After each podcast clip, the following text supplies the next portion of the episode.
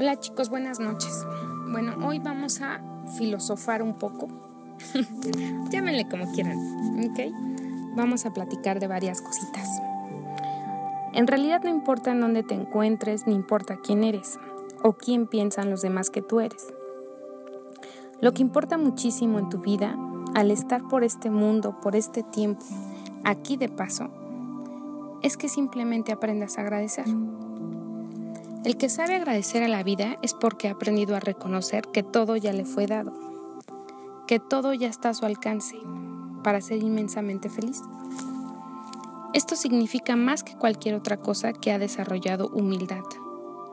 ¿Qué otra cosa podría ser la humildad sino el reconocer precisamente la grandeza y la belleza propia de la vida?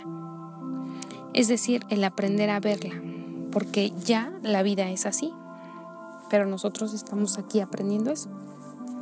Desafortunadamente vamos un poco a veces lentos, ¿verdad? Pero bueno, el ser humano precisamente está aprendiendo y esto lo podemos ver porque ve la vida de una manera tan extraña. Por ejemplo, el ser humano exige que el mundo le ame, que los otros le pongan atención, que lo consideren, que le crean alguien importante cuando él a sí mismo se ignora, se desprecia o se juzga con dureza. Exige que los otros le den su tiempo cuando él no tiene tiempo para estar consigo mismo, ¿no? O exige que los otros sean honestos y confíen en él, cuando él ni siquiera se atreve a verse como, como verdaderamente es. Se pone mil adornos y fantasías, pero no aprende a mirarse con los ojos así bien abiertitos. Preguntamos a alguien quién eres y nos hemos acostumbrado a decir y nos hemos acostumbrado a transmitir esto de generación en generación. ¿Quién eres? Ah, pues yo soy doctor, yo soy maestro, yo soy eh, abogado, yo soy ingeniero, yo soy mecánico, yo soy carpintero, yo soy súper inteligente, yo soy bueno, yo soy malo, yo soy divertido, yo soy enojón, yo soy pesimista, yo soy tierno, yo soy poeta, yo soy músico, yo soy... Todo eso son adornos. ¿Quién eres? ¿Quiénes somos? Solo somos un alma que ha tomado un cuerpo para tener experiencias, donde a veces con esas experiencias descubrimos el matiz de las emociones. Pasamos momentos tristes, pero eso no significa que somos depresivos. Pasamos momentos buenos o hacemos acciones buenas, pero eso también no nos hace que seamos buenos todo el tiempo. Tú solo existes por momentos y en momentos. Todo es momentáneo. Si aprendes esto, no vas a llevar cargas inútiles en tu espalda. No vas a guardar cosas que no son útiles para el momento presente. Quien fue malo en un momento, no por eso va a ser malo o es malo para siempre. Ese tipo de eternidad y de definiciones no existen más que en la mente humana. Y la mente es parte del cuerpo, es equipo físico, pero no es el ser no es el espíritu. Entonces, ¿quién eres?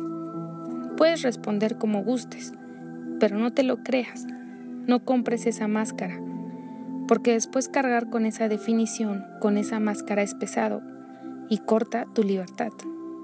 Vas a tener que todo el tiempo cumplir con esa definición de lo que los demás creen que eres y tú también ya creíste. Entonces quizás alguien se pregunte, pero si no me defino en alguien, ¿cómo puedo ser yo? Lo más grande que existe no tiene en realidad definición alguna. ¿Quién puede definir con absoluta certeza qué es el amor? Conocemos comportamientos impulsados por este, por este sentir, pero definirlo, encerrar el amor en un concepto, es imposible. Hemos escuchado de muchos poetas el amor no tiene definición. Pero ¿sabes por qué todo el mundo quiere ser alguien? En la antigüedad se compraban los títulos nobiliarios, conde, duque, varón. Ahora se compran incluso títulos profesionales, o más. Y de las propiedades físicas ni se diga. En todas las épocas el ser humano desea poseer, está obsesionado con poseer. Mientras más posea, más es. Pero esto nos habla de una gran pobreza en el ser humano que se define así, asimismo por los trozos de tierra o por los trozos de materia prima que guarda o que tiene asignados a su nombre, ¿no? Con recelo, sin comprender que él no creó nada. Lo que él inventó solo fue un juego. Y ojo, eso es lo que quiero hoy transmitirles. No estoy peleada con que estudies mil carreras, tengas mil títulos, poseas mil documentos que te hagan dueños de muchas cosas materiales, una gran cuenta bancaria.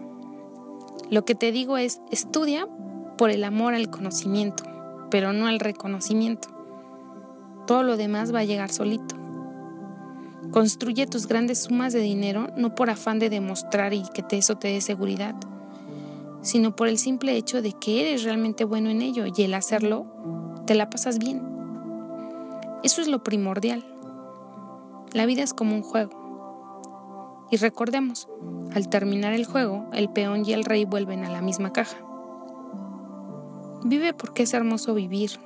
Ama porque es lo que tú eres, porque es lo que tú sabes ser. Supérate porque es el flujo natural de la energía. Pero nada de eso es una carga ni un deber. No estamos aquí para sufrir. Nadie diseñó así tu vida, o la vida, ni el plan. Tu vida va a ser lo que tú deseas que sea. Y en las peores circunstancias, y en los dolores más grandes, aún ahí tenemos que aprender a ver por debajo de las circunstancias. Nada es para siempre, ni el dolor más profundo ni la alegría más grande. Y en eso radica la verdadera eternidad y la perfección. Esto, entender esto, es entender el desapego. Y ahí está la libertad.